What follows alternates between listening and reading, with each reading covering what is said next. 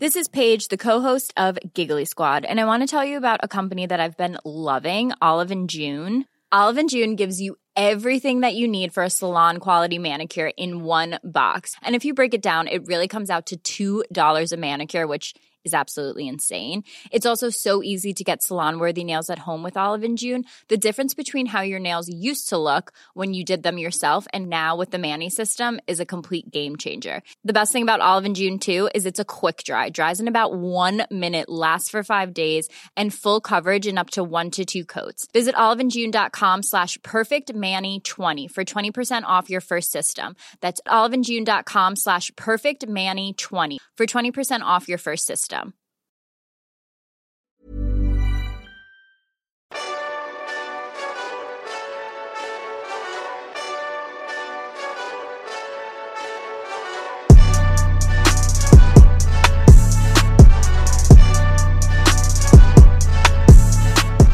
Bonjour à toutes et tous et bienvenue dans le Collimateur, le podcast de l'Institut de recherche stratégique de l'école militaire, l'IRSEM, consacré aux questions de défense et aux conflits armés.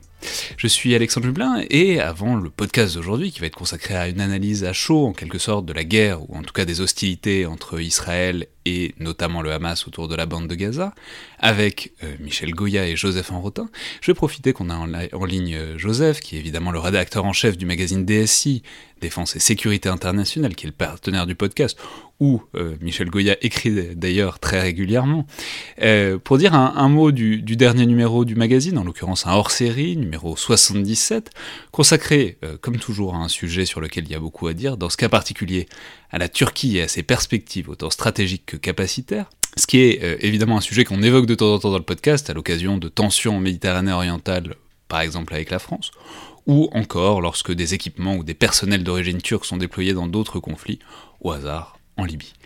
Alors, dites-nous, Joseph, ce qu'on trouvera dans ce numéro, où j'ai notamment euh, remarqué que vous aviez interviewé un, amiral turc qui est extrêmement sympathique, qui vous a fait part de sa vision des choses tout à fait euh, nuancée et intéressante sur euh, la Méditerranée orientale notamment.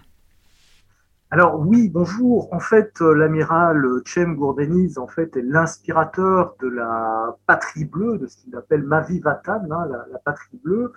Euh, et qui est en fait une vision qui va euh, au-delà du, euh, au-delà du naval, qui va sur le, qui va sur le maritime, et au-delà de ça aussi, même très au-delà finalement du, géopolitique, qui va vraiment sur l'aspect relations internationales, identité de, la Turquie sur la, scène internationale. Et ce qui est très intéressant, c'est une vision qui est complètement révisionniste, hein, donc par rapport au droit international, par rapport aux frontières avec la Grèce, par rapport euh, évidemment aux zones économiques exclusives en mer, etc. Mais ce qui est très intéressant, c'est le, background en fait de, de, Cem qui est euh, au départ un, atlantiste euh, confirmé, on va dire, hein, qui a fait toute sa carrière donc dans la marine turque, mais également dans les institutions de l'OTAN. Et c'est quelqu'un qui est censé être francophile.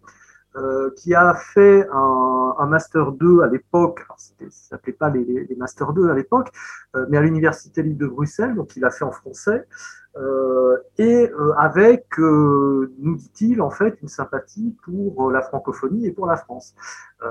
et donc, in fine, ben, on voit bien qu'en dépit de, de, de, cette vision plutôt enfin, officiellement francophile, le positionnement politique qu'il met en œuvre dans, sa doctrine, en fait, doctrine qu'il enseigne, hein, une doctrine qui a une influence sur la politique étrangère et sur la politique maritime turque, euh, très clairement est une, est une vision qui est assez, euh, qui s'oppose en frontal finalement avec euh, la vision française et d'une manière générale la, vision européenne hein, de, des, relations internationales et euh, du droit maritime notamment. Ouais, tout à fait. On peut préciser que il y, a notamment aussi un article d'Alexandre Sheldon Duplay qui est venu dans ce podcast, qui était venu dans ce podcast pour parler de, la marine chinoise, qui fait un tour, disons, qui fait un peu le, le contre-champ de, de ce qu'affirme euh, cet amiral euh, turc, dont on aura compris que j'évite de prononcer son nom pour ne pas l'écorcher, mais euh, ça permet de faire un, un tour, disons, de, cette question maritime, qui est évidemment particulièrement sensible, mais euh, comme d'habitude, ça, ça,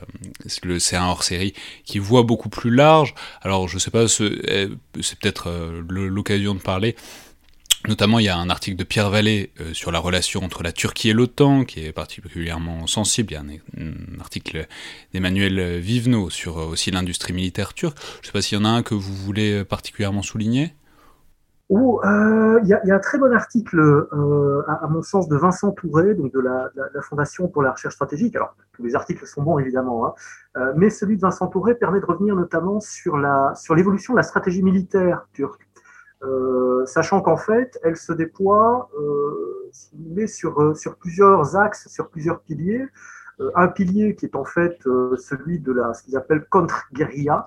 Alors, accent turc n'est pas n'est malheureusement pas au point, mais qui consiste en fait à faire de la, de la contre-irrégularité par rapport aux organisations kurdes, mais qui dans le même temps impose de par les obligations à l'égard de l'OTAN, d'avoir des, logiques de, défense territoriale. Donc, on n'est plus du tout cette fois-ci sur la contre-irrégularité, on est vraiment sur la régularité euh, à, l'état pur. Et donc, finalement, euh, la stratégie euh, turque doit se dessiner entre ces deux pôles-là, en sachant qu'il y a en plus un impératif de d'autonomie, d'autonomie stratégique, notamment en matière d'armement.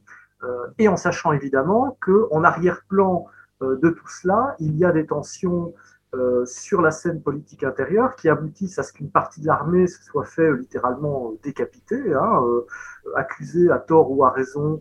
Pas, littéralement, figurativement, Dieu merci, mais. Alors, figurativement ou dans un certain nombre de cas, littéralement. il y a quand même eu des disparitions un petit peu inquiétantes. Euh, et il y a eu pas mal de gens qui ont été envoyés en, en prison ou, euh, ou, expulsés, euh, ou expulsés des forces. Et tout ça, évidemment, euh, crée, si vous voulez, une ambiance qui, qui n'est évidemment pas particulièrement euh, propice au, propice au succès stratégique, mais aussi avec une reprise en main finalement de l'institution militaire euh, directement par euh, Erdogan, avec toute une série d'impératifs liés notamment à l'industrie de défense et ainsi de suite. Donc bref, situation très compliquée. Vincent Touré fait un, très bon point sur la, la stratégie militaire de ce point de vue-là. Très bien, donc je rappelle donc ce numéro 77 de DSI consacré à la Turquie, que l'on trouve dès à présent en kiosque, qui ont tous rouvert maintenant, euh, espérons-le.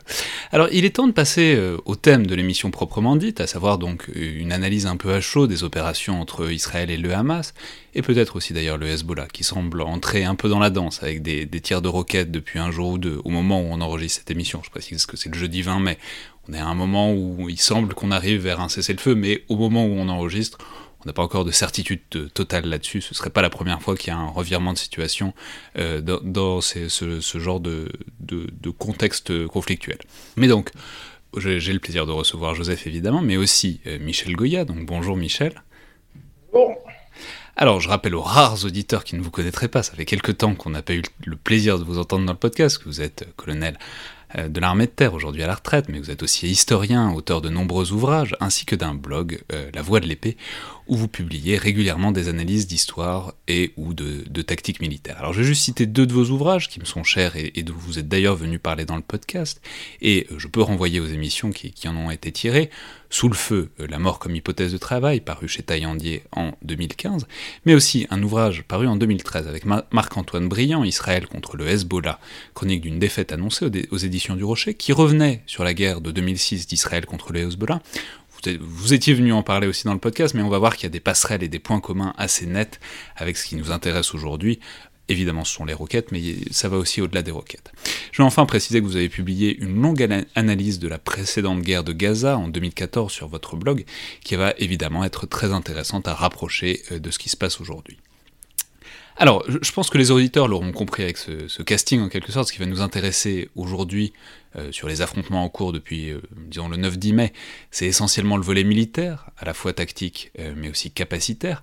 Je veux dire par là qu'on va évidemment pas trop s'aventurer sur le volet politique, même si évidemment les problèmes militaires sont, aussi politiques. Il faut, c'est un peu la base de la stratégie que de ne pas penser qu'on peut déconnecter. Mais euh, on va pas non plus essayer de conclure définitivement euh, la question de savoir à qui appartient la Palestine ou, Jérusalem-Est, ni euh, ce qu'il faudrait faire à l'ONU. C'est pas notre propos et il y a d'autres émissions, et d'autres micros d'autres peuvent essayer de, régler, ou plus probablement de ne pas régler euh, cette question. Mais c'est donc un conflit qui est intéressant d'un point de vue militaire, parce que comme dans certains autres conflits ouverts récents, comme celui par exemple euh, du Haut-Karabakh, on a vu des choses qui sont vraiment dignes de réflexion et d'analyse sur ce qui peut se faire militairement aujourd'hui. Évidemment, ce sont les grandes images, euh, vidéos, photos de roquettes interceptées par l'Iron Dome, euh, le, dispositif anti-roquette israélien. Mais j'aimerais avant tout commencer par un bilan euh, très provisoire, alors qu'on se rapproche apparemment d'un cessez-le-feu. C'est-à-dire, bon, le Hamas a tiré beaucoup de roquettes, alors à l'heure actuelle on serait environ à 3700 roquettes tirées en direction d'Israël. Israël aurait fait un certain nombre de frappes. commençons par là qui a accompli quoi dans ce conflit et qui a montré quoi euh, tant du point de vue du Hamas des roquettes, tant que du point de vue des capacités de réaction, de, de défense puis de réaction de la part d'Israël. Je ne sais pas qui veut commencer. Bah, Michel Goya. Oui, en fait, euh, il y a quand même un air de déjà vu hein, dans, tout ce qui se passe depuis une semaine, même des déjà vus et revus pratiquement. Hein. Euh, c'est-à-dire qu'on est dans une situation où euh, pratiquement depuis, allez, on va dire juste pour parler que de, Gaza, on est à la quatrième, au quatrième affrontement entre le Hamas et Israël et qui a toujours la même configuration, sensiblement. Parce que la liberté d'action militaire de part et d'autre est en réalité très limitée. C'est-à-dire que, pour le dire très simplement, euh, les forces du Hamas et de ses alliés ne bah, peuvent pas pénétrer en Israël parce que ce serait euh, d'abord très difficile matériellement et se ferait massacrer, pour le dire euh, simplement. Et inversement, les forces terrestres et israéliennes peuvent pénétrer pour le coup dans Gaza, mais il faut quand même le rappeler, la dernière fois qu'elles l'ont fait, en 2014, elles ont perdu 66 soldats, c'est-à-dire plus que la France au Sahel depuis 8 ans. Euh, donc c'est quelque chose qui est difficile. Et donc on est dans une situation de, bah, de dissuasion mutuelle. On est un peu euh, avec deux forteresses un peu accolées et euh, qui n'ont pratiquement plus comme capacité que de faire pression sur l'autre par la troisième dimension, par les roquettes d'un côté, par des frappes de différents types de l'autre. Et en gros, il s'agit de faire pression sur l'autre dans une sorte de, je de poker un peu meurtrier euh, jusqu'à ce que voilà, il y en a un qui craque euh, ou que les deux s'entendent pour mettre fin à la guerre. Et là, pour l'instant, ce qui se passe ressemble énormément au conflit de 2012 dans sa configuration, dans sa durée, dans euh, les dégâts qui sont faits de part et d'autre. voilà, on est quelque chose qui n'est pas fondamentalement nouveau, mais il n'est pas fondamentalement nouveau parce qu'il est difficile en réalité de faire du nouveau, très clairement au point de vue militaire. Joseph? Oui, mais en fait, on est toujours dans cette configuration stratégique qu'un commentateur avait euh, qualifié en fait de, tonte du gazon, c'est-à-dire qu'à partir du moment où le, Hamas, les organisations dans la bande de Gaza euh, remontent en puissance quelque part, elles posent un problème de sécurité euh, à, Israël, des opérations s'engagent et finalement, se faisant à distance de part et d'autre, bah, comme, comme l'a dit Michel, quelque part le problème d'un point de vue militaire, n'est jamais véritablement réglé. Euh, donc il y a une espèce d'endiguement, de, si vous voulez, de la part d'Israël à l'égard de, Gaza qui se crée euh, par voie aérienne et par toute une série de dispositifs, parce que au-delà des, raids aériens en tant que tels, il y a en amont euh, un process de surveillance constante certains pourraient dire d'occupation aérienne quelque part de, l'espace de Gaza, mais in fine, rien n'est jamais réglé. Et puis, bah, de temps en temps, effectivement, on, remet un petit peu les choses euh, d'équerre dans, l'équilibre entre les, entre les deux acteurs, sauf que bien évidemment, cela ne débouche pas euh, sur un, règlement en, bonne et due forme. Cela ne fait jamais que proroger finalement les, conditions euh, préalables d'un nouveau conflit, d'une nouvelle itération. Ouais, bah alors je, vais quand même me permettre d'insister un peu sur euh, les nouveautés, sur les originalités de ce conflit, ne serait-ce que pour rentrer un peu dans le détail. Là, on a bien compris une situation stratégique, euh, même tactique, qui semble se répéter. Mais si on regarde les équipements, euh, les, il semble quand même qu'on a une montée en gamme, en tout cas du point de vue du Hamas. Alors après, il faut savoir si c'est un précédent absolu, mais il semble qu'ils tirent plus de roquettes, ils en tirent euh, beaucoup, beaucoup plus même. Il semble qu'elles soient plus précises, qu'elles soient plus guidées GPS qu'auparavant, ce qui évidemment fait, une, grande différence quand on peut à peu près diriger des, des roquettes. Certes, on peut les lancer de manière un peu indiscriminée vers des centres urbains, mais si on veut essayer d'atteindre des cibles militaires, comme le Hamas s'en est vanté il y a quelques jours, c'est bien de pouvoir guider un peu plus. Donc, en quelque sorte, euh, qu'est-ce qu'on a vu? Prenons peut-être du point de vue du Hamas, parce que c'est de là que c'est parti en quelque sorte. Qu'est-ce qu'on a vu en termes d'équipement, euh, en termes de performance, et en termes de performance aussi des, de, ceux qui les lançaient, c'est-à-dire en termes d'organisation et en termes d'outils? Euh, En fait, je pense que le, la montée en gamme du, du Hamas a eu lieu au début des années 2010, précisément. C'est là où il y a eu un afflux massif en grande partie avec, euh, en profitant de la présence des frères musulmans au pouvoir en Égypte, ce qui a, constitué, a permis de constituer une quasi-autoroute euh, entre l'arsenal à ciel ouvert euh, libyen de l'ex-colonel Kadhafi et, la bande de Gaza. Donc c'est surtout à ce moment-là que le Hamas s'est équipé et s'est professionnalisé aussi. Euh, c'est-à-dire qu'il est monté en gamme, euh, c'est pas simplement des équipements, c'est aussi des. Euh, alors on parle beaucoup des roquettes, on parle beaucoup de, de capacité de frappe, mais ce qui est peut-être le plus nouveau, alors c'est peut-être un tropisme personnel, mais c'est qu'en réalité, ils ont constitué une infanterie de bonne qualité. C'est ça, pour donner un, un, exemple un peu, un peu macabre, c'est-à-dire que pendant l'opération Plomb durci israélienne en 2008-2009, en gros, dans les combats, il y avait pour 40 combattants du Hamas, qui, enfin pour un combattant du, euh, israélien qui tombait, il y en avait 40 du Hamas.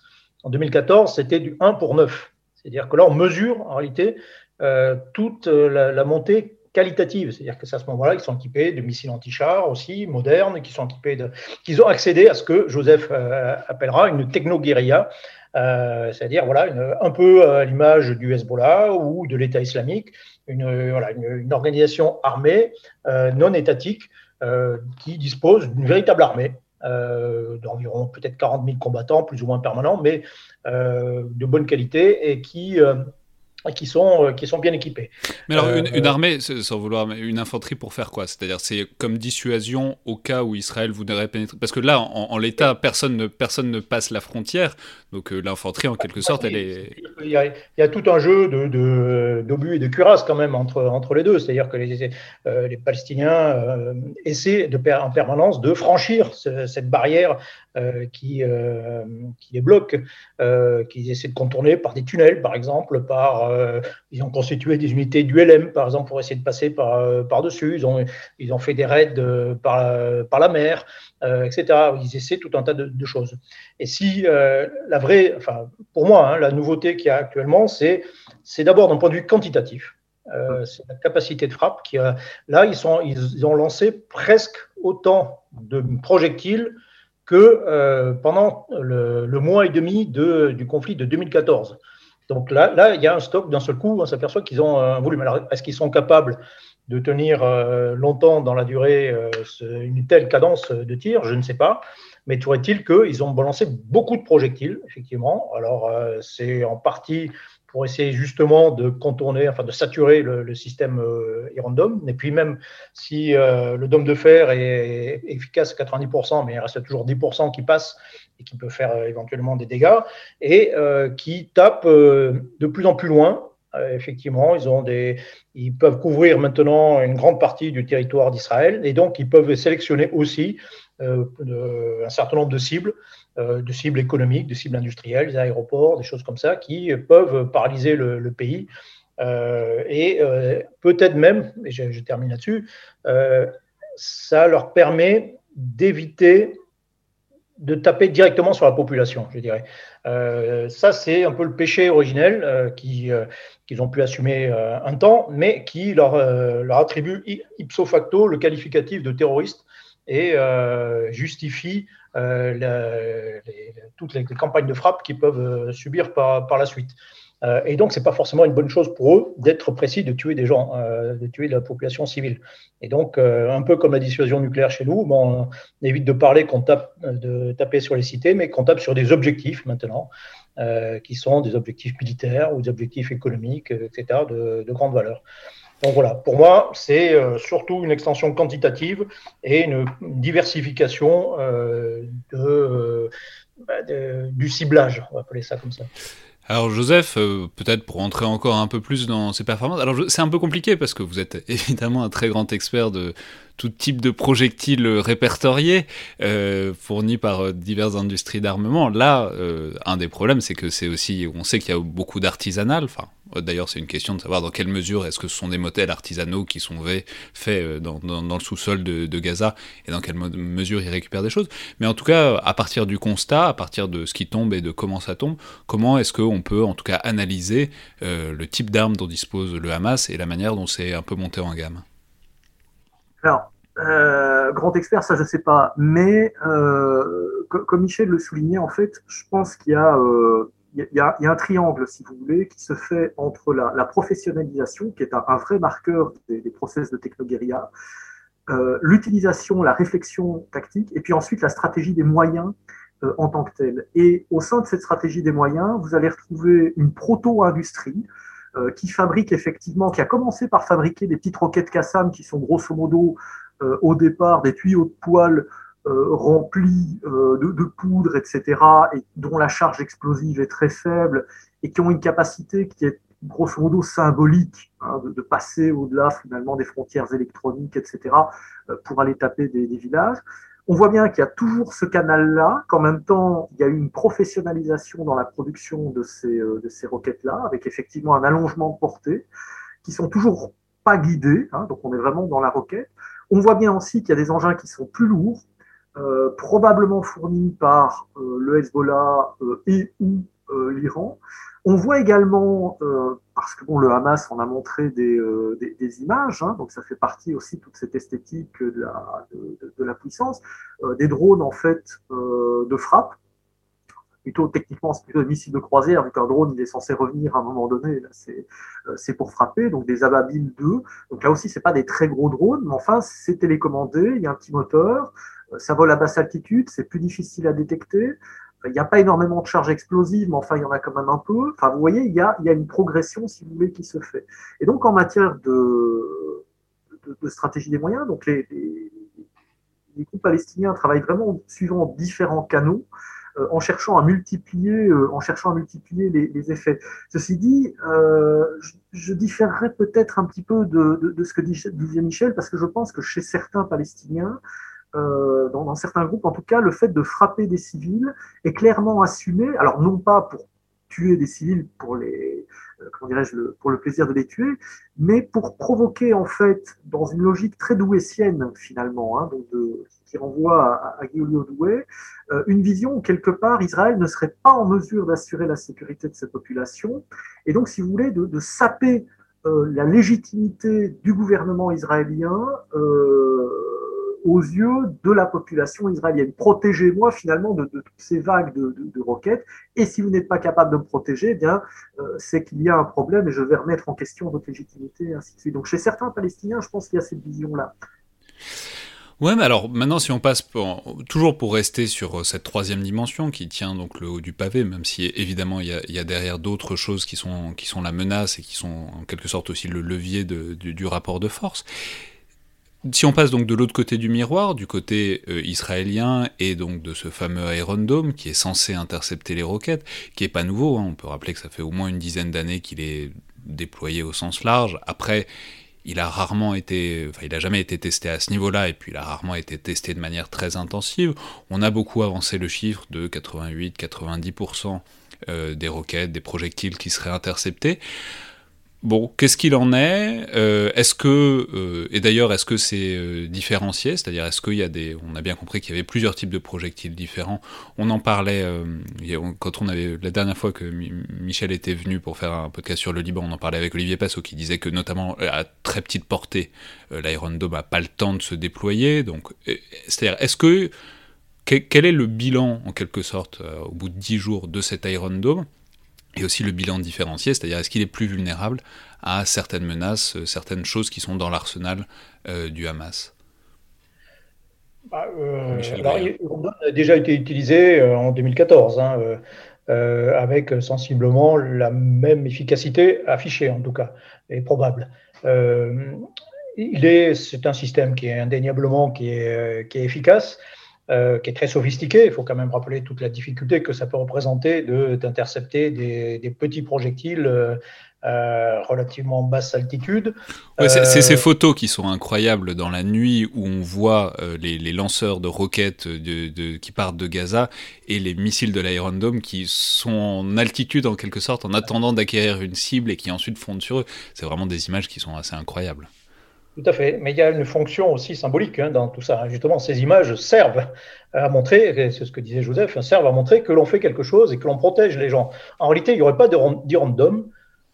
Euh, le bilan, ne serait pas forcément très différent parce que l'immense majorité de ces, ces roquettes ne euh, sont pas précises. En dehors du, euh, système de, anti-aérien, il y a aussi une défense civile israélienne qui est très organisée. Les gens sont alertés, ils se mettent aux abris, etc.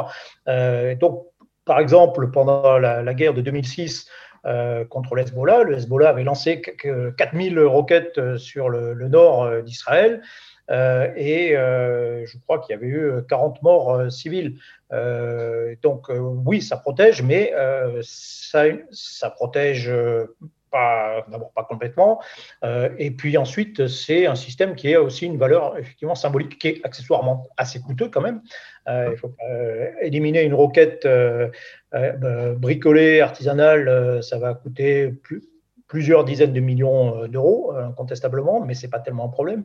Et puis il y a effectivement quelques trous, c'est-à-dire que quand c'est très bas, euh, bah, le, radar, euh, le radar du système, pour dire simplement, euh, n'a pas le temps, ou ne voit pas simplement d'ailleurs le, projectile. Donc il y a certains projectiles très courts, des obus de mortier, qui sont lancés, qui vont pas très haut, qui ont une durée de vol qui est très limitée, qui ne sont pas interceptés. Alors peut-être aussi d'ailleurs que certains, il sera difficile pour des, ou des drones qui, qui vont relativement bas d'être également interceptés par un, un, tel système. Mais de l'autre côté, c'est les projectiles qui passent un peu au travers ou qui ne sont pas détectés seront forcément des projectiles un peu à courte portée et probablement pas des objectifs très lourds et donc très puissants et qui finalement ne feront pas beaucoup de mal. Joseph? Oui, tout à fait. Alors, euh, le truc, c'est que quand on envisage la défense comme ça contre un, un système de, roquettes ou, peu importe, en fait, il faut envisager cette défense-là d'une manière étagée. Et donc, l'Aérondome, en l'occurrence, ben, c'est un des morceaux, si vous voulez, de la, capacité à, bloquer les, roquettes du Hamas, du djihad islamique, etc. Et l'autre morceau, c'est le fait d'aller pouvoir détruire les stocks euh, donc avant évidemment qu'il ne soit euh, qu'il ne soit lancé. Et là, de ce point de vue-là, il y a euh, une vraie complémentarité au sens où en fait l'aérodrome, c'est un système qui dépend de la force aérienne israélienne, force aérienne israélienne qui a misé énormément aussi sur ce qu'on appelle les opérations multidomaines. Et donc là, le but du jeu, c'est d'obtenir une fusion en fait des informations qui proviennent d'un maximum de sources, de façon à pouvoir ensuite utiliser le système qui va être le plus efficace à ce moment-là contre une cible désignée, que ce système soit euh, un avion de combat avec une arme guidée GPS, que ce soit euh, une batterie d'artillerie de 155, etc., etc. Donc là, il y, a, une vraie réflexion israélienne qui est aussi en cours depuis, euh, depuis un, certain temps, et en sachant qu'évidemment, bah, dans la vision israélienne, là aussi, même si on ne se base que sur l'aspect de défense anti-roquette euh, dans une logique anti-balistique, on va dire. Là aussi, il y a un étagement parce que autant euh, c'est un peu la, couche basse, hein, donc contre des roquettes effectivement qui ont quand même un peu de trajectoire balistique, les obus 155, etc. Pour des roquettes de plus longue portée, plus rapides et donc plus difficiles à intercepter, euh, il y a la fronde de David, hein, le, David Sling, qui est plus spécifiquement orienté Hezbollah, parce que le Hezbollah a des roquettes qui sont plus lourdes.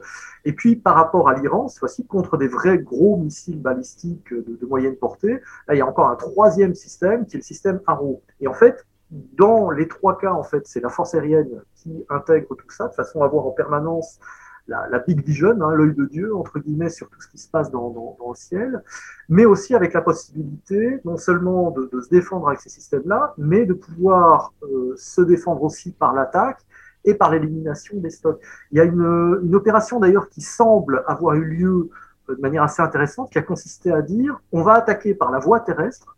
À ce moment-là, en fait, euh, les Palestiniens ont commencé à sortir de leur tunnel tout un tas de matériel. Et c'est à ce moment-là, en fait, c'était un traquenard, c'était un piège. C'est à ce moment-là que la force aérienne israélienne est entrée en action pour éliminer euh, un certain nombre de ses capacités. Bon, on verra ce que l'histoire en dit, mais en tout cas, c'est ce que les médias israéliens commencent à raconter. Oui, c'était notamment un tweet euh, qui a été très controversé de, de l'IDF, donc l'armée israélienne, qui disait il y a une attaque à Gaza qui se, qui se lance. Voilà. Et, euh, il faudra voir les effets, mais c'est encore une fois une leçon qu'il ne faut pas trop traîner sur Twitter, ça peut avoir des conséquences dramatiques pour tout le monde.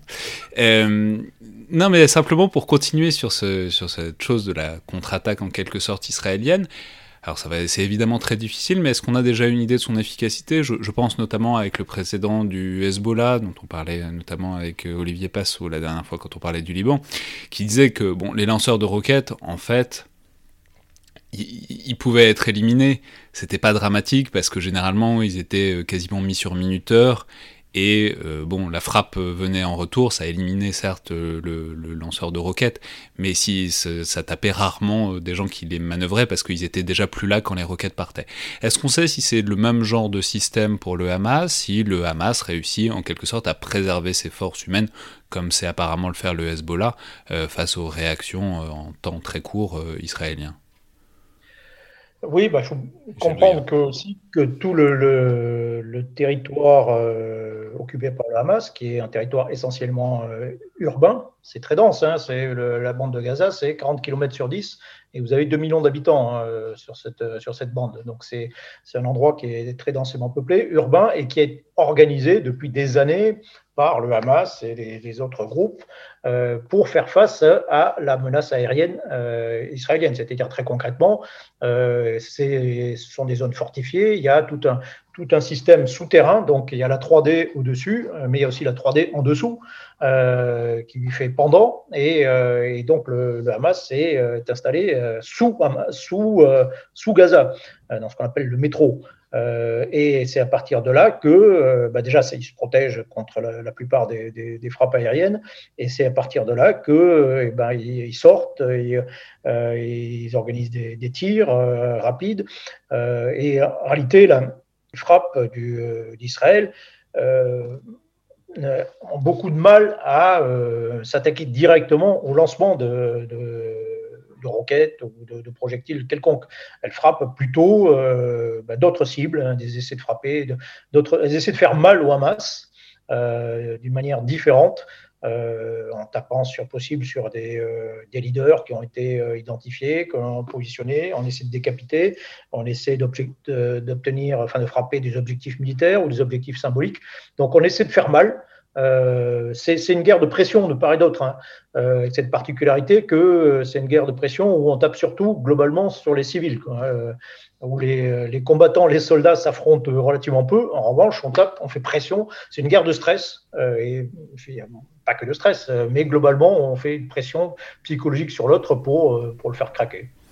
Ouais, d'où l'intérêt, enfin la, la, la, centralité absolue dans ces cas-là, évidemment, du renseignement, puisque pouvoir déclencher des frappes sur, par exemple, les maisons de leaders du Hamas, comme c'est apparemment le cas depuis quelques jours, et faire traquer Mohamed Deif, donc qui serait le, chef militaire du Hamas, ça implique de travailler en renseignement à flux tendu, mais bon, ça, on peut, on peut supposer qu'Israël le fait quand même depuis un paquet d'années à Gaza. Joseph, vous vouliez ajouter quelque chose? Alors oui, en fait, il y a... Euh il y a quelques années de ça, un, ancien général israélien, Reuven Benkler, euh, parlait de notion de champ de bataille vide. Euh, alors en l'occurrence, c'était par rapport au Hezbollah et à la, plaine au sud du, du Litanie, euh, mais le descriptif quelque part de la zone de bataille qu'il avait, en, tête à la suite des opérations de, de 2006, c'était de dire voilà, la plupart du temps dans la journée, finalement, il se passe rien. Il y, a des gens qui vaquent à leurs occupations et ainsi de suite. Mais quelques heures par jour, ces gens-là, entre guillemets, se, transforment en combattants.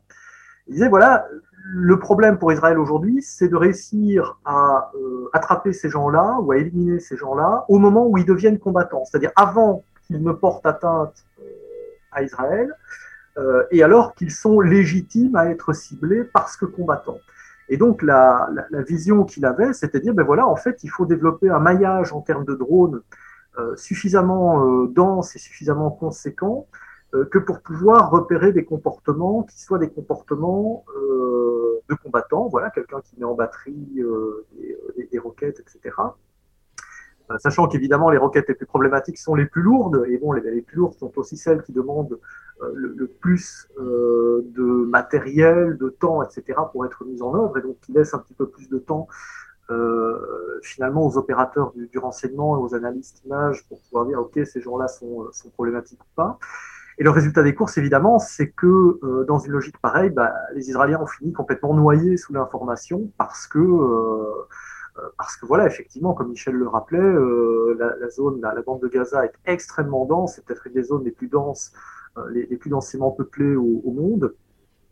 et donc, effectivement, on a commencé à, pouvoir repérer des comportements suspects à gauche à droite, c'est virtuellement impossible, et d'autant plus qu'il y a, je ne sais plus quel était le décompte qu'avait fait euh, les, Nations Unies du nombre de bâtiments euh, qu'il y avait dans, euh, dans, la bande de Gaza et d'un certain nombre de bâtiments qui pouvaient être utilisés, alors soit pour stocker des, munitions, soit pour tirer des, munitions, avec toutes les problématiques à côté de, à côté de cela, de boucliers humains, etc., etc. Et bon, c'était juste, c'était juste affolant. Donc effectivement, oui, il y a une dimension de renseignement qui est absolument phénoménale et dont on a finalement que très peu de que très peu d'indices. On se doute bien qu'évidemment, il y a du, renseignement humain, qu'il y a du renseignement par voie d'imagerie, etc., etc. Mais euh, jusqu'à quel point et avec quelle capacité, là, les Israéliens se taisent dans toutes les langues, pratiquement.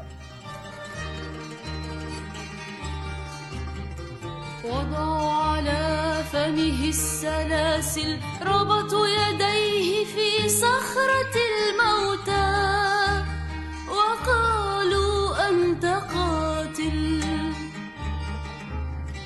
أخذوا طعامه والملابس والبيارق ورموه في زنزانة الموتى وقالوا أنت صاتل طردوه من كل المرافق أخذوا حبيبته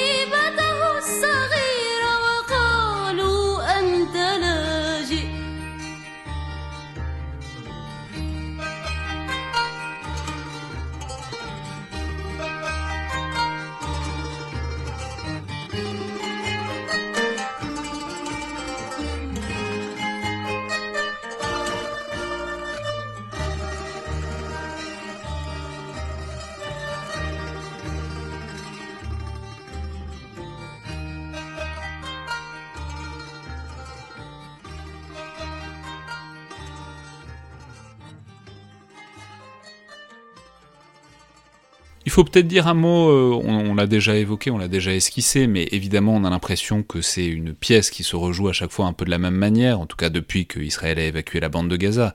C'est-à-dire que, et même depuis que Israël est aussi, euh, enfin c'est aussi un peu la même situation avec le, avec le sud Liban aussi, c'est-à-dire on a l'impression qu'il y a une sorte de sanctuaire, en tout cas de, de, de, de territoire sur lesquels Israël ne veut absolument pas s'aventurer, qu'il y a une vraie inquiétude d'engager des troupes au sol parce que ça paraît euh, la recette pour un désastre. Donc est-ce qu'en quelque sorte on peut faire un, pas un bilan, mais essayer de voir les rémanences qu'il y a de ces conflits euh, précédents, 2006 Liban, 2012, 2014 euh, pour Gaza, et de voir en quelque sorte comment c'est intégré dans la réflexion israélienne, et en même temps aussi de, se demander quelle est, si on se place du point de vue israélien, quelle est la, voie de sortie, puisqu'on sait bien que la supériorité ou la suprématie dans la troisième dimension permet pas de, euh, pas vraiment de clôturer un conflit. Donc, en quelque sorte, d'où vient cette peur et comment est-ce qu'ils vont réussir à sortir de cette porte? Parce que s'ils veulent se débarrasser de cette menace, il va bien falloir euh, pénétrer quelque part à un moment. Euh, c'est, euh, je suis allé en Israël en fin 2004 et à l'état-major des armées à Tel Aviv. Et là, il y a un officier qui nous expliquait, donc on est fin 2004, qui nous expliquait, ben, pour nous, le problème palestinien est résolu. parce que voilà, nous avons établi une barrière de sécurité il n'y a plus d'attentats euh, sur le sol euh, israélien. donc plus d'attentats, plus de problèmes. Et nous, on, va, on évacue, on a évacué le sud du Liban, on va évacuer la bande de Gaza. Et ça, c'était l'occupation qui nous posait beaucoup de problèmes, y compris les problèmes militaires. Hein. Il y a 1000 soldats israéliens qui sont morts au Liban. et, on contrôlera à distance. Donc, on a suffisamment de capacité de frappe et précise. On a ce que les Russes appellent un complexe de reconnaissance frappe, euh, un ensemble, ensemble moyen de renseignement très, euh, très important dont parlait Joseph et, et de capacité de frappe qui nous permettent de, voilà, de maintenir une pression à distance. Et ce faisant, bah, ils ont laissé finalement le terrain à leurs adversaires, au Hezbollah, au Liban, au Hamas dans Gaza, qui ont occupé le terrain, qui l'ont organisé et qui se sont adaptés eux-mêmes. La première adaptation, c'est quand même de ces organisations face à la menace israélienne. Et depuis, euh, bah, les Israéliens bah, ont un peu de mal à sortir de, ce modèle, si tant est qu'ils veuillent en sortir. Euh, Joseph rappelait l'expression tondre le gazon. Mais peut-être que ça leur suffit en réalité. De dire, voilà, bah, de temps en temps, on remet une pression et on assure la sécurité, on montre qu'on on assure la, sécurité. Finalement, ces guerres ne sont pas si meurtrières que ça euh, pour, euh, pour nous, Israéliens. Bah, donc, ça peut, on peut se contenter euh, de continuer comme ça éternellement.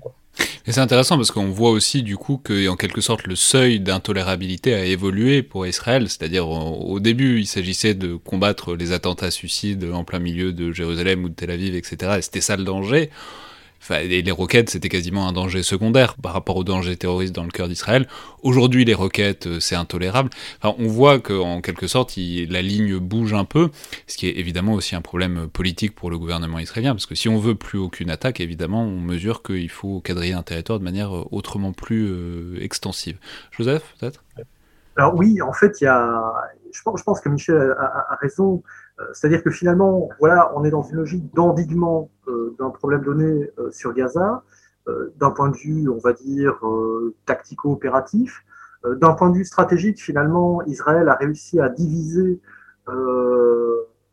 dirais-je, la, la, Palestine quelque part, parce que d'un côté on se retrouve avec Gaza, mais d'autre côté on a la Cisjordanie, euh, qui sont pas tout à fait sur les, les, les mêmes longueurs d'onde politiques. Euh, c'est le féminisme du siècle, Joseph. C'est le féminisme du siècle. Et, euh, et, donc, au final, bah, c'est un bon vieux classique, hein, euh, diviser, diviser pour régner, quelque part. les deux, comment dirais-je, les, deux territoires, finalement, sont contrôlés, effectivement, plus, plus ou moins à distance, et puis bah, par toute une série de, de, techniques et de, tactiques. Et finalement, c'est vrai que même la période euh, où on a vu des, attaques en fait par, euh, par poignardage hein, sur, le sol israélien, bah, quelque part tout cela s'est calmé.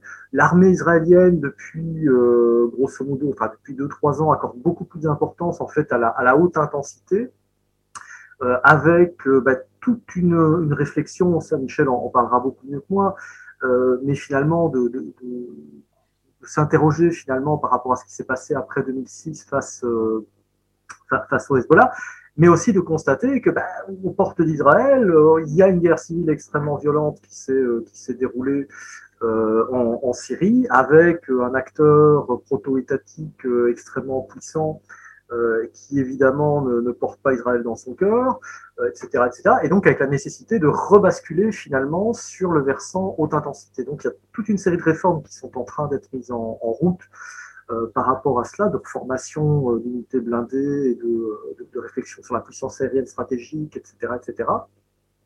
Et qui finalement montre que, bah oui, l'état-major israélien se, se, désintéresse un petit peu bah, d'une situation bah, qu'il pense être sous contrôle par rapport à Gaza. Ouais, alors justement, parlons, c'est peut-être le moment de, basculer un peu vers l'extérieur, puisque c'est évidemment, comme toujours, mais un conflit sur lequel euh, l'étranger vient se déverser d'une manière ou d'une autre. On a parlé un peu tout à l'heure, on parle depuis tout à l'heure du Hezbollah, qui est dans une... D'ailleurs, une alliance qui est toujours un peu curieuse avec le Hamas, si on songe aux, tensions confessionnelles sunnites-chiites, le Hezbollah étant évidemment une force chiite sous perfusion, notamment iranienne, le Hamas étant quand même plutôt une force euh, sunnite, même si euh, le, Hamas est aussi en conflit avec d'autres forces sunnites.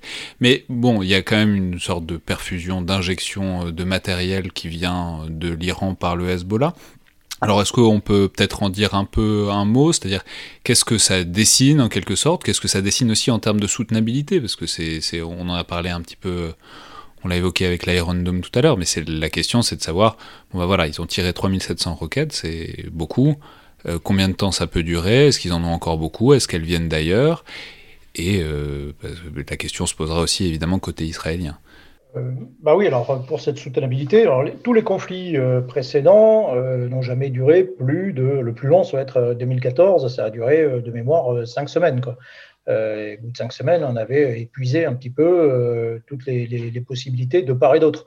Euh, il y a un problème de stock, du stock de roquettes, mais il y a aussi peut-être un problème de stock de missiles, aussi euh, du dôme de fer.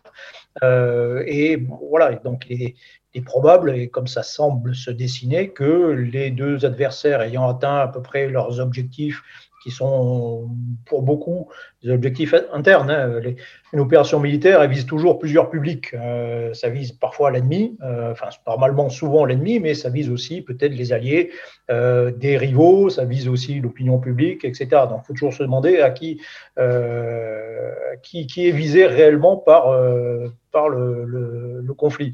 Et donc si on considère que le- les objectifs pri- premiers sont essentiellement politiques, politiciens, je dirais presque internes, de part et d'autre, hein, le Hamas qui se positionne vis-à-vis de son, rival euh, qui vient juste euh, d'annuler des élections qu'il euh, aurait certainement perdues.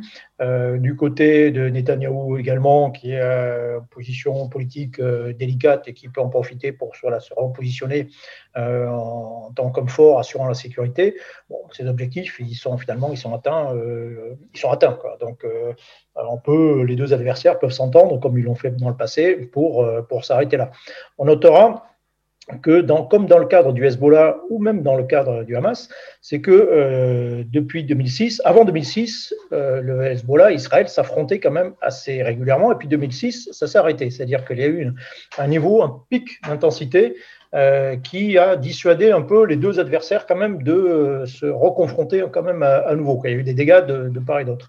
Euh, le, du côté d'Israël contre le Hamas, euh, il y a une opération euh, à Gaza en 2006, plus d'été, il y a une opération en 2008, une opération en 2012, une opération en 2014, et puis là, il y a un blanc de 7 ans quand même, hein, qu'on qu'on ne souligne pas, et c'est, je pense, aussi parce que de part et d'autre, et notamment du côté israélien, on a quand même été un peu refroidi par euh, ce qui s'était passé en 2014, et notamment par toutes les pertes euh, qu'on euh, qu'on avait subies. Donc il y a une forme de dissuasion qui s'était remise en place de ce côté. Et pour élargir, alors je, je reviens à mon anecdote de mon voyage en 2004. Euh, la première partie de la phrase, c'était le problème israélien est résolu, mais notre problème stratégique maintenant, c'est l'Iran. Euh, et euh, voilà ce qu'ils appellent le troisième cercle, le cercle lointain, alors qui est plus très lointain puisqu'il y a des Iraniens euh, en Syrie. Euh, c'est notre problème premier. Et on en parle assez peu, mais il y a quand même une guerre. Israël est, en guerre en Syrie, en réalité. Hein. Il a multiplié un certain nombre d'actions, d'opérations, une sorte de campagne aérienne fragmentée sur toute la durée du conflit, où elle tape régulièrement sur, sur Israël et sur le Hezbollah. En faisant justement, ce qui est intéressant, c'est qu'elle cloisonne le terrain, ne tape pas au Liban, elle ne tape pas le Hezbollah au Liban, mais en, on est déjà dans un premier palier d'escalade de, en Syrie.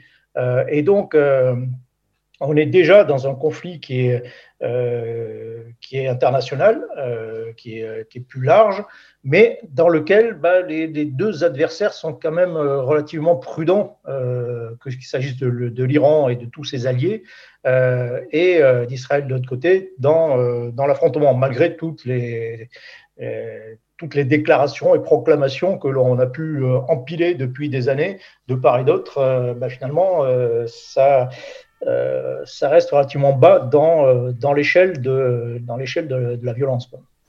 Joseph? Alors, ben oui, effectivement, euh, je pense qu'il y a, il y a une dimension de, de guerre par proxy euh, de la part de, de, la part de, l'Iran, alors à l'égard du, du, du, Hezbollah, à l'égard d'un certain nombre de groupes bah, en Irak, en, Syrie. Euh, il y a effectivement, au-delà de l'antagonisme chiite versus sunnite, etc., je pense qu'il y a une vision euh, très pragmatique de la part euh, du Hezbollah euh, à l'égard du Hamas et des groupes qu'on peut retrouver dans, la bande de Gaza. Dit, ben voilà, les, ennemis de mes ennemis euh, sont mes amis et, euh, et, je peux les aider. Et de facto, la, première fois qu'on a vu arriver des, missiles AT-14, des missiles Cornet, donc des missiles anti-chars assez perfectionnés à Gaza, manifestement, ils ont été fournis par le Hezbollah, sans doute via, via l'Iran. Et là, le but du jeu, évidemment, bah, c'était de mettre en échec les capacités blindées mécanisées israéliennes à partir du moment où elles rentreraient dans, dans, Gaza. Euh, avec euh, derrière ça aussi une vraie course financière, parce qu'après cette histoire d'AT-14 tirée euh, sur un, char Merkava israélien, les Israéliens se sont dit, bah voilà, on va doter nos chars de protection active, mais ces dispositifs-là, donc qui permettent de, détruire, en fait, d'intercepter euh, rappelons que les, protections actives, c'est pas simplement on rajoute des couches de blindage, c'est on met des radars, etc. Et il y a un petit truc qui va aller détruire le missile anti-char. Est-ce qu'on comprend que c'est une gageure? Parce que vu la distance à laquelle sont souvent tirés les missiles anti-char, ça implique avoir un système ultra réactif et donc très très sophistiqué. Et donc très cher. Et donc là, on rentre à nouveau dans cette logique. Euh, euh, ben, en fait, où, euh, où, on est dans une, une, course financière quelque part, donc il y a une course matérielle entre guillemets à la, puissance des deux côtés, mais derrière cette course matérielle, évidemment, il y a la question du, financement de, tout ça, il y a la question de la conception de tout ça, et, et ainsi de suite. Donc évidemment, ben, sur la soutenabilité, à un moment donné, en fait, on, on, est dans une situation extrêmement, extrêmement complexe, parce que si on se replace du, du point de vue du, Hamas et des, des groupes euh, des, des, groupes dans la bande de Gaza. Euh, d'un côté, on a euh, une bande de Gaza qui est sous perfusion d'aide internationale, avec une, une, attribution de ces aides qui n'est pas toujours extrêmement claire. On ne sait pas exactement 100% de l'argent qui vient de l'Union européenne pour la reconstruction à Gaza, etc. Voilà, comment est-il dépensé exactement et ainsi de suite. C'est toujours un petit peu délicat. D'un autre côté, euh, on a euh, l'Iran, évidemment, ben, qui joue son jeu avec effectivement euh, bah, pour ambition de, réduire au maximum l'influence d'Israël. Israël qui, dans le même temps et sous la pression américaine, s'est rabiboché. En tout cas, c'est je veux dire, c'est officiellement, a officiellement rétabli ses relations, parce qu'en réalité, elles datent d'un petit peu plus longtemps que cela, avec les Émirats et avec des, États du Golfe qui eux-mêmes sont en situation un peu à couteau tiré avec, euh, avec l'Iran. Donc on, est dans une espèce de, grand jeu, quelque part et où au final, euh, pour l'instant, les différents acteurs sont quelque part dans une position d'équilibre, c'est-à-dire que personne n'est tombé de sa chaise, euh, personne n'a été éjecté euh, du, euh, système conflictuel, euh, mais où chacun, évidemment, euh, fait gaffe à bien cloisonner ses positions et fait gaffe à, à, faire en sorte que ces positions ne soient pas remises en question par les autres. Donc on est dans un système qui est à la fois très dynamique et en même temps euh, relativement inertiel. Parce que ben voilà, on n'est pas du tout sur des attaques de décapitation d'un acteur par rapport à l'autre, ce genre de choses. Donc on est sur quelque chose de très dynamique et de très inertiel en même temps. C'est très paradoxal comme, euh, comme situation. Ouais, et alors juste, puisque vous avez introduit les États-Unis dans, dans la discussion, euh, disons-en un mot peut-être, mais ne serait, on peut le prendre par exemple du point de vue euh, capacitaire et militaire aussi, c'est-à-dire par exemple les missiles de l'Iron Dome, d'où viennent-ils? C'est-à-dire dans quelle mesure on sait que Israël est d'une manière générale sous, pas perfusion pour le coup, mais sous, aussi sous aide constante euh, de la part des États-Unis, euh, aussi bien pour l'aviation que pour les F-35 que, pour tout un tas de choses. C'est-à-dire, du coup, quel levier est-ce que ça donne éventuellement euh, aux États-Unis pour euh, éventuellement faire pression? Et donc, parce que dans quelle mesure est-ce que les, les, Israéliens sont parfaitement autonomes, par exemple, pour gérer des problèmes comme celui de Gaza? J'y pense parce que parce que on a vu que ça bougeait peut-être un tout petit peu du côté démocrate aux États-Unis on va pas entrer dans la question de l'influence et de, politique d'Israël dans la vie politique américaine, parce que c'est tout un chantier. Mais en tout cas, est-ce que euh, de ce côté-là, il y aurait éventuellement des marges de manœuvre pour un conflit comme Gaza, ou est-ce que de toute façon Israël est tout à fait souverain en termes de militaires et en termes de ses équipements et peut continuer quoi que disent et quoi que fassent les États-Unis pendant un certain temps? Euh, bah oui, Israël est relativement, euh, relativement souverain et relativement autonome pendant, effectivement, pendant un certain temps. Et même d'ailleurs, même sans, sans, même parler de l'aide américaine, ne peut pas non plus mener des opérations de haute intensité pendant très longtemps. Mmh. Ne serait-ce que parce que ça, bah, ça plombe une, la vie du pays, quoi. ça paralyse le, le, une grande partie de la vie du pays quand vont mobiliser des dizaines de milliers de réservistes euh, par exemple, ben, ils font pas autre chose, quoi, euh, etc. Euh, donc c'est pour ça que les guerres israéliennes sont toujours des guerres malgré tout courtes. Et puis derrière tout ça, il y a, effectivement, il peut y avoir un problème d'approvisionnement. On parlait des missiles Dome, mais il y a aussi les, tous les projectiles, toutes les munitions guidées aériennes. Hein, est, on doit être à a priori à un millier de, frappes, euh, de frappes aériennes, donc ça c'est très consommateur, euh, également de, munitions guidées. Donc les Israéliens ont besoin de, effectivement des États-Unis. Est-ce que ça donne une grande capacité de pression euh, américaine Je ne suis pas sûr, euh, parce que derrière tout ça, il y a aussi euh, ben, des enjeux politiques de part et d'autre. Euh, donc au, au, bilan, je ne suis pas certain que euh, que les choses évoluent beaucoup euh, politiquement en réalité. Euh, voilà. Et puis jamais oublier que du côté israélien, c'est un peu, un peu la clé, le système politique israélien est fondamentalement instable. Euh, euh, la Knesset est, est, élue à la proportionnelle, et donc ça donne, on l'a, vu la 4ème République euh, chez nous, hein, ça donne forcément des, systèmes politiques instables qui ne deviennent stables que par la force, par la personnalité euh, des, des, gens qui, qui occupent euh, le, poste, le poste suprême. Euh, et euh, le problème, c'est que depuis quelques années, les leaders historiques, le dernier, on va considérer que c'est peut-être Ariel Sharon, qui avait suffisamment de poids pour s'imposer un peu à cet ensemble un peu politique, un peu chaotique, pour imposer des ruptures, des décisions fortes. Euh, maintenant, c'est très difficile. Quelqu'un qui, euh, euh, voilà, qui proposerait des solutions euh, radicales, enfin des, vraiment en rupture, euh, perdrait très rapidement certainement la majorité. Et donc là aussi, même d'un point de vue politique, on est dans une situation euh, qui est quand même très largement bloquée. Oui, c'est vrai que Netanyahou est au pouvoir depuis très longtemps et c'est pas sa première fois, etc. Mais il le fait, enfin c'est un surdoué, mais c'est un surdoué de, de, de, de, jeu et de division des camps adverses et il le fait beaucoup plus sur le mode du funambulisme que sur l'imposition d'un programme fort. Joseph, peut-être?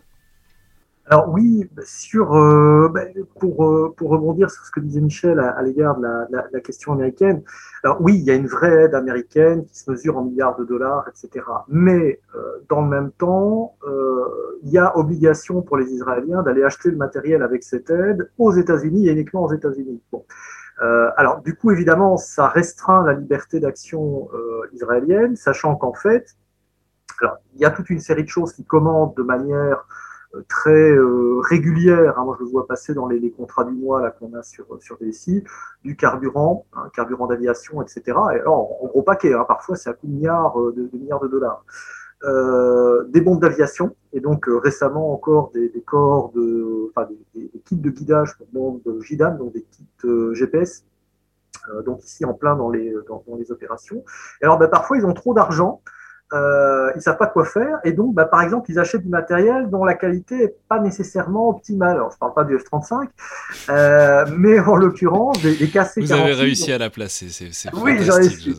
Euh, et en, en l'occurrence, des, des, ravitailleurs en vol KC-46, bah, qui présentent de gros, gros problèmes de, enfin, ces avions qui fouillent littéralement, il y a des fuites de, de, de carburant, il y a, euh, enfin, la, la, la perche de ravitaillement en vol est contrôlée par une caméra, mais euh, de, nuit, ça fonctionne pas bien. Enfin, il y, a tout un tas de problèmes avec cet avion-là. Euh, donc voilà. Donc du coup, les Israéliens finalement, bah, ils sont très pragmatiques. Ils font euh, avec ce qu'ils ont. Les États-Unis leur donnent l'argent à dépenser, bah, ils le font. Dans le même temps, les systèmes les plus sensibles, malgré tout, ils les font eux-mêmes. Et euh, c'est aussi bien euh, les questions de, de, radar, notamment pour le pour euh, c'est les questions des missiles en tant que tels, les intercepteurs Tamir, donc le, le, missile intercepteur de, de, de tout ça, c'est du made in Israël quelque part. Alors, ils en jouent aussi, ils en ont vendu de batteries à l'US Army pour qu'elle puisse, comment dirais-je, évaluer le matériel pour voir si éventuellement elle pourrait pas commander. mais d'une façon générale, même sur le F-35 en l'occurrence, ce sont les seuls qui ont été capables de négocier avec les États-Unis le fait de pouvoir adopter des modifications logicielles en fait à l'appareil. Normalement, c'est une boîte noire complète, c'est les États-Unis qui verrouillent tout, sauf dans le cas des appareils vendus aux Israéliens. Euh, et donc, in fine, effectivement, dans, le ratio, dans les rapports qui, qui existent entre les États-Unis et Israël, c'est peut-être pas nécessairement les États-Unis qui ont le plus de poids euh, par rapport à Israël, c'est peut-être bien dans l'autre sens que ça marche aussi. Et puis effectivement, on a cette question de, temporalité qui est différenciée. Quand les Israéliens achètent euh, des matériels aux États-Unis, ce sont des programmes qui se déroulent sur plusieurs années. Or, effectivement, ben, quand il y a des opérations telles que celles qu'on les voit aujourd'hui, ben, c'est des, opérations qui se déroulent sur quelques semaines. Donc, jouer finalement de l'embargo et de, choses pareilles euh, pour obtenir une pression sur Israël, pourquoi pas dans certains cas de figure très précis, mais d'une manière générale, ça me paraît pas être une bonne solution nécessairement.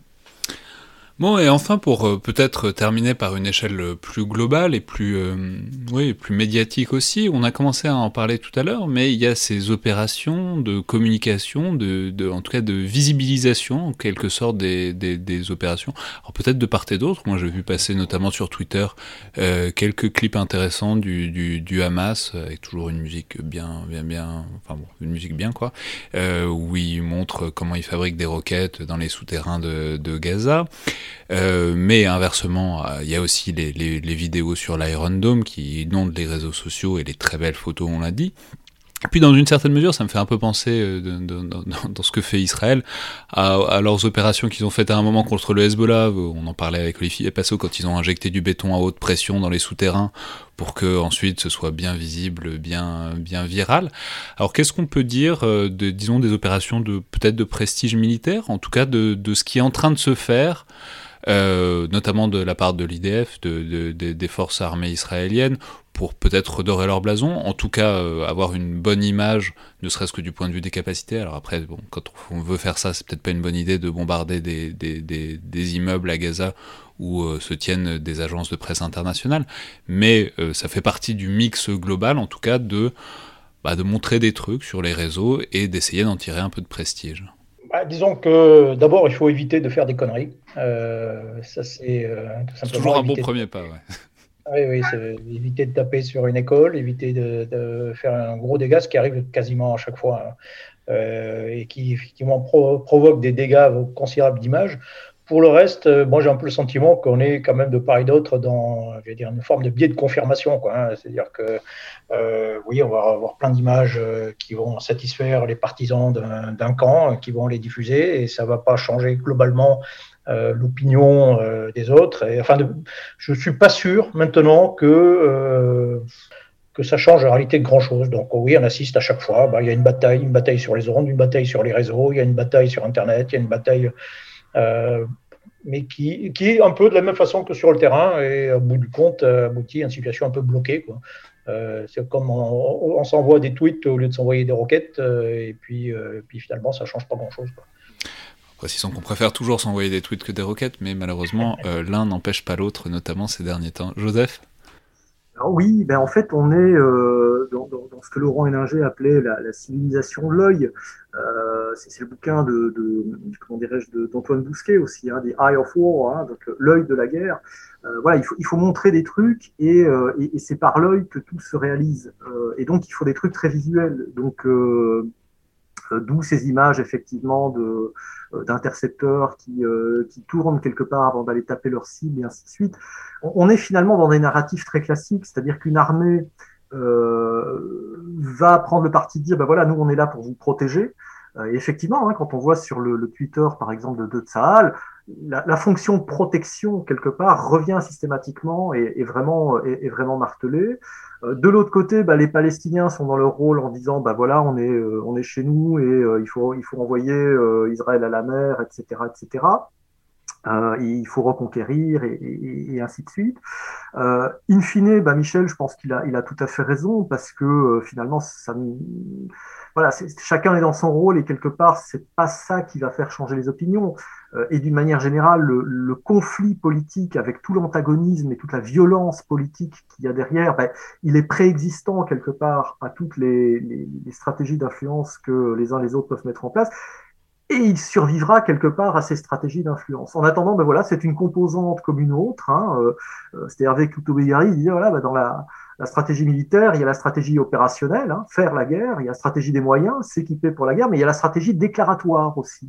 Donc tout ce qui vient euh, politiquement donner du sens, donner du signifiant euh, aux opérations militaires. Alors pour ceux qui décident et conduisent ces opérations militaires, le sens et le signifiant, il est quelque part naturellement là. Euh, mais il y a tous ceux qui observent également, et puis ben, il y a tous les messages à faire passer également. Hein. Michel en parlait tout à l'heure, mais euh, euh, dire que ben, voilà ça fonctionne, c'est aussi dire que la technologie militaire israélienne, bah, elle fonctionne pas mal, elle, est innovante, elle permet de faire des choses que, que d'autres systèmes ne permettent pas de faire. Et donc là, évidemment, il y a aussi un message en déclaratoire de stratégie des moyens, et qui peut être adressé effectivement à la Syrie, à, l'Iran et euh, à, l'Iran et ainsi de suite. Et quelque part, finalement, c'est très paradoxal parce qu'on n'a jamais autant communiqué quelque part autour des guerres, de ce qu'on veut faire, de ce qu'on est capable de faire, euh, de de l'esthétique de la puissance, hein, pour euh, pour parler comme Van Creveld. Et à côté de ça, ben, finalement, c'est une com quelque part extrêmement et presque de manière décevante, classique. Euh, ce n'est jamais que du réchauffé, alors bien enrobé, hein, c'est un bel accommodement de reste, hein, pour parler en termes cuisiniers, euh, mais ça reste un accommodement de reste quelque part. Très bien, Alors, il ne me reste qu'à vous remercier tous les deux de vous être prêtés à l'exercice de ce, débriefing à chaud, alors qu'on s'approche d'un cessez-le-feu, espérons-le.